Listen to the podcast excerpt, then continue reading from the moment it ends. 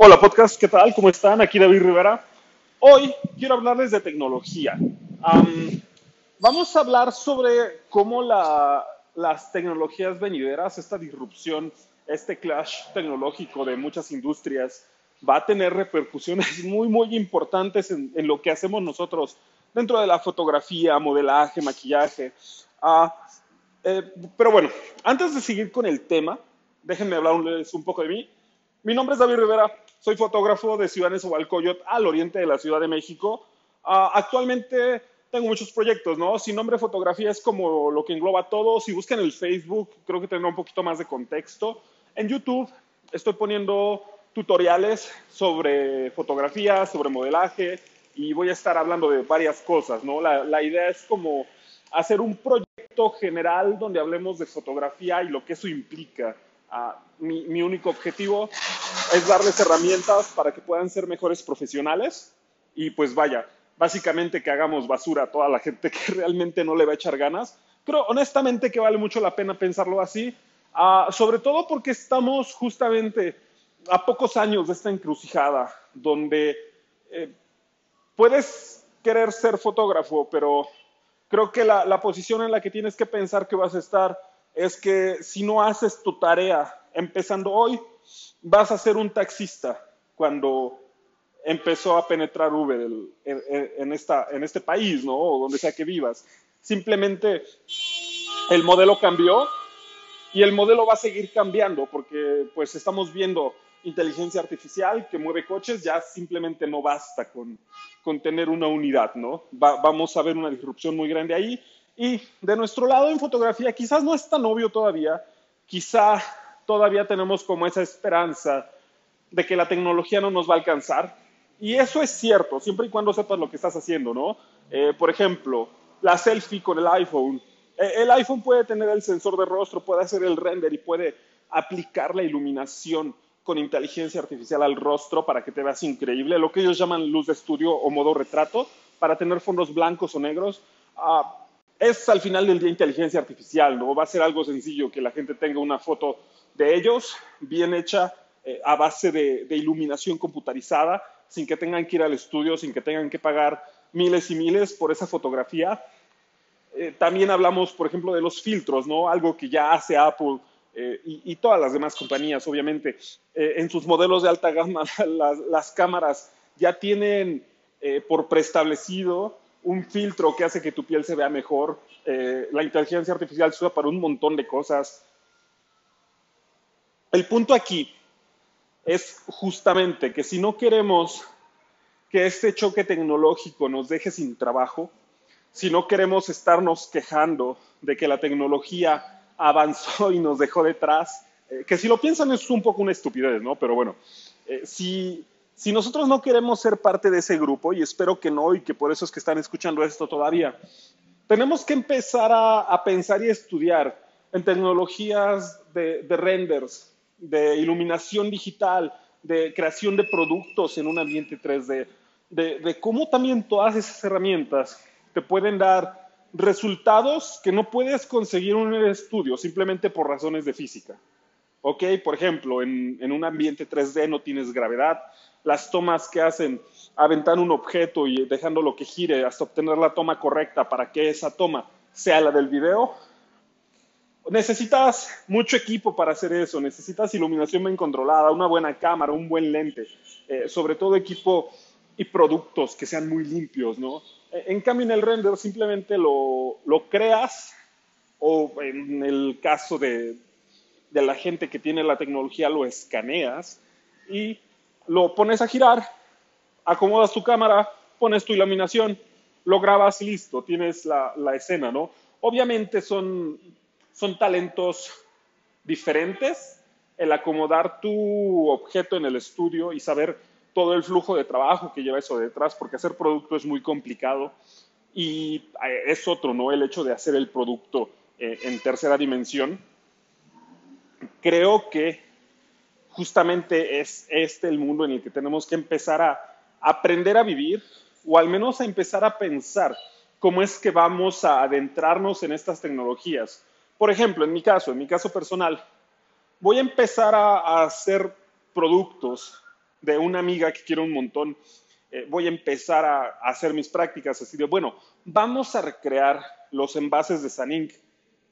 Eh, vamos a ponerle la etiqueta y vamos a hacer iluminaciones que no podríamos hacer de otra moda, de, otra forma, porque no tengo lo que probablemente son varias decenas de miles de dólares en equipo de iluminación y de fotografía, puedo hacerlo con mi MacBook, ¿ok? O con una computadora que cuesta, ah, no sé, actualmente con las gráficas, considerando ahora mismo son caras por las criptos y eso, pero eh, entre 12, 15 mil pesos tienes una computadora que es capaz de hacer este tipo de trabajo. Es un equipo muy básico. Obviamente, mientras mejor sea tu equipo, trabajarás más rápido, ¿no? Pero el punto es ese. Eh, yo voy a hacer estos productos, yo los voy a crear, yo los voy a iluminar, yo voy a hacer la fotografía, yo voy a hacer el video. Y lo mejor es que si estas cosas me gustan, yo simplemente lo guardo y el día que quiera, solamente abro mi archivo, lo cargo y tada, tengo los productos ahí y sobre todo en perfecto estado. Puedo mover mis luces, puedo crear mis iluminaciones, puedo cambiar los fondos a placer, puedo cambiar el color de mis luces, puedo ponerles geles virtuales, por decirle así, y puedo hacer un montón de cosas ¿no? que en el mundo real no puedo hacer. Todo esto solo, solo va a seguir evolucionando, se va a ir haciendo más fácil. Ahora mismo creo que hay una barrera importante generacional. Eh, les voy a dar un ejemplo que, que, a mí me gusta mucho presumir, ¿no? Mi nena tiene 10 años y ella es una niña que tal vez no lo entiende como tal, pero ella sabe crear objetos, diseñar, construir en un ambiente 3D, gracias a que juega Roblox. Y es algo que a mucha gente se le complica mucho, ¿no? Si tú pones a una persona que no tiene familiaridad con las tecnologías, el simple hecho de moverse, en un ambiente en tercera dimensión y entender cómo colocar objetos y girarlos, eso va a ser una barrera, eh, de nuevo, generacional por la exposición a las tecnologías, que va a dejar a mucha gente sin trabajo. Y lamentablemente, eh, tenemos en, esta industria, tenemos un romanticismo tan grande eh, por el equipo. creo que uno de los debates que más suenan todos los días en los grupos de Facebook es, güey, necesitas una cámara profesional porque un celular no es una cámara. Y no sé, este, recuerda mucho en mi mente estas historias de cuando empezamos con el formato 3.4 y dejamos el medio formato atrás. Y todo el mundo decía, güey, pero esa madre no es una cámara. y finalmente se volvió el estándar, ¿no?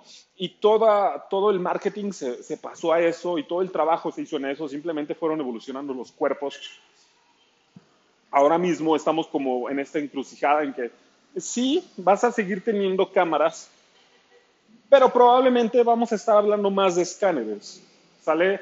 Cosas como las que hace que tu teléfono se desbloquee con tu rostro, que pueden reconocer una superficie en tercera dimensión, mapearla y después utilizarla como un código para desbloquear.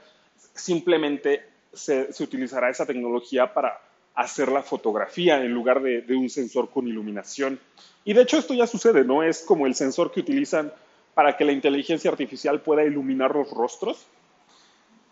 Ahora, vamos a hablar cómo esto va, va a ser un clash eh, muy importante de un montón de industrias, ¿no? Si, por ejemplo, si tú ahora mismo estás empezando a estudiar fotografía, si eres como yo y dices, bueno, tengo que echarle ganas, tengo que volverme bueno porque dentro de unos años es cuando tendré mi momento, Creo que ahora mismo lo, más importante que puedes hacer es aprender a, llevar tus conocimientos de fotografía al medio digital.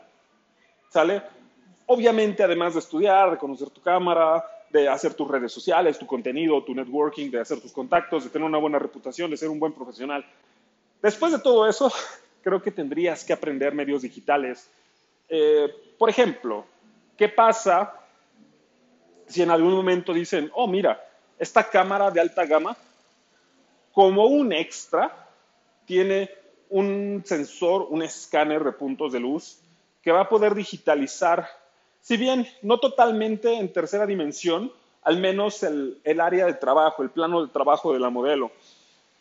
¿Qué es lo que esto quiere decir? Quiere decir que tú vas a poder sacar una foto, vas a poder transferir esa persona, ese momento, esa escena, esa pose, a un escenario creado digitalmente. lo que quiere decir que ya no necesitas una locación, ya no necesitas un estudio gigantesco porque puedes iluminar en el, en el emulador, en la computadora, y vas a terminar centrándote más en lo creativo. Tal vez el maquillaje ya no sea eh, lo que conocemos ahora mismo, sino que termine siendo un arte digital en el sentido de, bueno, sí, tal vez la chica quiere su sesión, pero a lo mejor no queremos pagar los dos mil, tres mil pesos que cuesta un maquillaje de muchísima calidad y preferimos hacerlo por formas digitales. Vas a reducir tiempo de uso de estudio y seguramente será más rápido que si lo haces manualmente sobre el rostro. Además de que podrás corregirlo y cambiarlo. Porque ¿qué pasa si haces un maquillaje rojo con morado y después tu escena dices, bueno, ¿qué tal si ese morado lo, lo cambiamos un poquito, lo hacemos como más fluorescente, más chillón? Lo tiramos hacia el fuchsia, ¿no? Pues bueno, puedes hacerlo directamente en el software. Y sé que tal vez, si no están familiarizados con la tecnología, les suena un poco descabellado, pero al final del día es lo que va a pasar, ¿no? Ya, ya tenemos, por ejemplo, escenarios ya construidos de arquitectura, por ejemplo.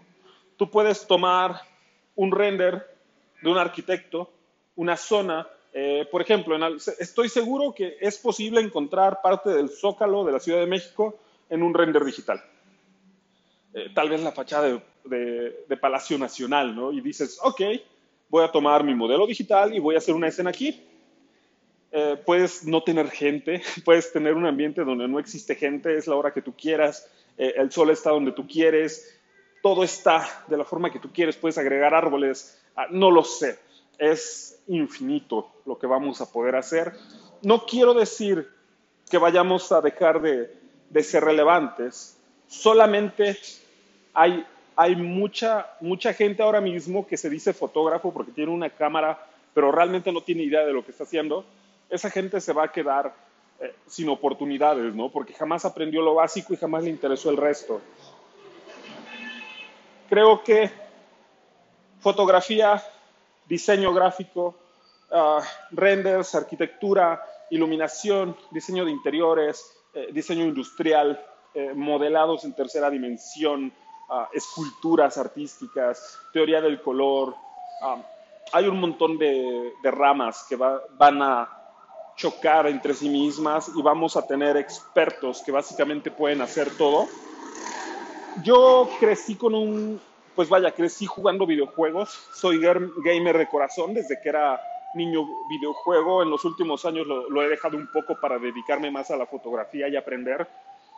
Pero curiosamente dicen eh, las culturas orientales, ¿no? Que la vida es un círculo, que siempre regresas. Y en este caso yo lo veo como ok, el futuro nos está llevando a que la industria de los videojuegos sea la base sobre la que va a estar construida la sociedad. Ya lo estamos viendo en videojuegos como Minecraft, como Roblox, como Fortnite. Um, League of Legends es otro juego que creo que lo va a ser increíble una vez que, tenga las tecnologías, justamente por la gente que está detrás, por Tencent.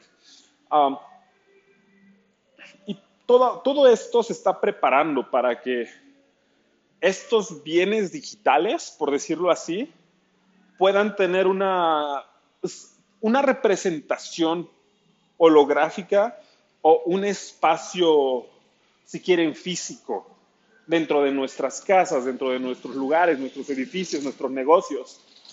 Si ustedes son fotógrafos, creo que vale mucho la pena pensar como artistas.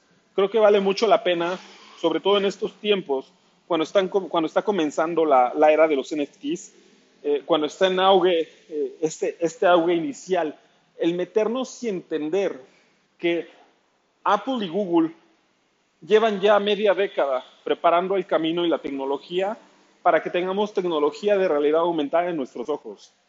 Las gafas eh, de realidad aumentada son algo que ya sucedió. ¿Qué quiere decir?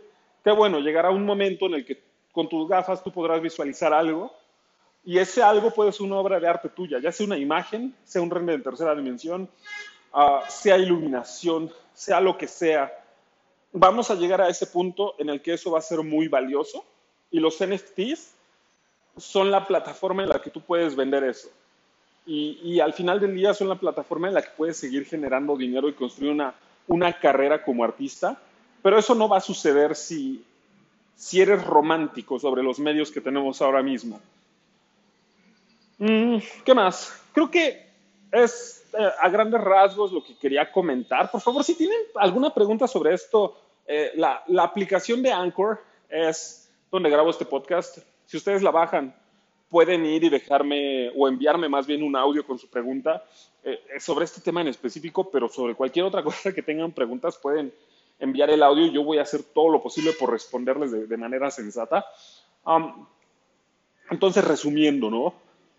Tecnología, choque de industrias, fotógrafos y, bueno, fotógrafos, maquillistas, diseñadores, no sé, ingenieros, arquitectos, que se van a encontrar en la misma situación que se encontraron los taxistas cuando apareció Uber como plataforma. Y no queremos que eso nos suceda, queremos realmente destacar de, pues vaya, de la competencia y el podcast, la intención es eso, ¿no? Uh, como modelo, ¿qué significa esto para ti si eres modelo o si trabajas con modelos? Pues vaya, eh, creo que en, ese sentido no hay mucha diferencia. Eh, ahora mismo, si tú tienes dos chicas, una un particular que nunca ha modelado, que no tiene ni idea de cómo son los parados básicos, de cómo verse más dinámica, más, más delgada, más alta, eh, puedes dirigirle, puedes trabajar con ella, incluso puedes tomar tal vez a, a una actriz ¿no? Que, que, no sabe muy bien modelaje y la diriges y toma, es tu campaña. Eh, y tienes a otra chica que es modelo y lo hace muy bien y te genera el triple de imágenes por sesión y además todas son muy buenas porque la chica sabe lo que hace y tiene una, una genética y tiene un trabajo detrás de ella que realmente hace que, que tu trabajo tenga más impacto simplemente porque ella fue la modelo? Creo que eso no va a cambiar. Porque, por ejemplo, puedes tener modelos digitales, pero si tú tienes que posar a esos modelos, va a ser mucho más rápido si tienes una, una modelo que sabe lo que está haciendo y le utilizas como referencia, le pones las, las cositas que utilizan para los, los actores de cine para el CGI, que eso es una tecnología que obviamente se va a abaratar porque todo el mundo la, la, puede utilizar y va a ser de uso común. Tú pones esto y entonces tienes de nuevo, ¿no? Como practicas mucho para poder ser bueno y poder seguir vigente. Eh, por otro lado, hablando de, de modelos, ¿no? Y de, propiedad intelectual, uh, vamos a empezar a ver cosas como, por ejemplo, Ari, Jinx, personajes de League of Legends, modelando para Dolce Gabbana, ¿ok? O modelando para Nike, por ejemplo. Vamos a tener, uh, hay un meme, ¿no? Sobre Castolo en los juegos de fútbol. Podemos tener a Castolo modelando para, para FIFA. So, son cosas que, que tal vez ahora mismo suenan un poco lejos, pero estamos muy cerca. Créanme cuando les digo que estamos muy, muy cerca de que todo esto suceda y entonces ya no bastará con decir, soy una modelo que puede ser un lienzo, porque todo el mundo puede serlo. Pero por otro lado, tienes la, la competencia, ¿no? Contra estas personalidades digitales, contra esta propiedad intelectual que lleva años y años creciendo, que tiene además un fandom gigantesco y empresas muy grandes detrás de ellos. Realmente si, si no están familiarizados con el lore popular del gaming y cómo esas, esas personalidades están ingresando en nuestra cultura popular, les recomiendo que le den una buena leída. ¿Sale? Estudien, vean videos, conozcan cuáles son las franquicias, por qué. Eh, porque indudablemente va a suceder. Y por ejemplo, una de las cosas que yo planeo hacer es hacer la sesión fotográfica de, de este tipo de personajes, bien iluminados en, en escenarios, eh, pasar de, de las, del arte increíble que hacen los artistas digitales para estos videojuegos, de las pinturas de, de, este arte digital, a llevarlo a un modelo en 3D que tal vez tiene movimiento, que está bien iluminado, porque puedes hasta animarlo tú mismo, ¿no? Vamos a entrar en este mundo donde empiezan a, a colaborar más creativamente las propiedades que solamente existen por el Internet y el mundo real. Y de nuevo, tenemos que pensar que todo lo que tú crees en algún momento va a tener la posibilidad de ocupar un espacio en la casa de alguien, en un museo. Ya no va a ser solamente la impresión. Y creo que ahora sí es todo. Creo que ya terminé de hablar lo que, lo que quería hablar sobre el tema. Eh, les digo, es un tema muy complejo. Yo lo hablo como, como lo han escuchado, es lo que entiendo. Eh, me encantaría escuchar sus opiniones, si tienen como algún punto en el que digan, eh, creo que esto también es importante, me encantaría escucharlo. Y pues bueno, si, si tienen de nuevo cualquier pregunta, la aplicación de Anchor es lo mejor. Si no, YouTube, Facebook, busquen sin nombre fotografía, envíenme un mensaje por ahí. Ah, seguramente voy a subir esto a YouTube también como un episodio aparte. Y pues, solo despidiéndome, soy David Rivera, fotógrafo y un montón de cosas más, pero para este podcast soy fotógrafo. Ciudad de Nezahualcóyotl, oriente de la Ciudad de México. Eh, muchas gracias si escucharon este episodio. Realmente creo que esto de lo que les acabo de hablar es un tema que voy a estar hablando durante los siguientes 5, 8 años, en lo que la tecnología nos alcanza, en lo que empezamos a entender como sociedad lo que el 5G significa para nuestras comunicaciones. Así que, pues les deseo lo mejor, cuídense mucho. Por favor, piensen mucho lo que les dije. Realmente, realmente eh, me, me, interesa el, el que ustedes entiendan y tengan la oportunidad de tomar la ventaja de todo lo que va a pasar, en lugar de solo verlo y despertar en una década y que se den cuenta de que se les fue el ¿vale? Eh, por favor, escúchenlo otra vez. En, verdad, en verdad creo que lo que acabo de decir en este podcast es uno de los pilares de lo que se va a convertir esta y muchas industrias dentro de la siguiente década. Así que pues sin más, me despido. Cuídense mucho. Bye bye.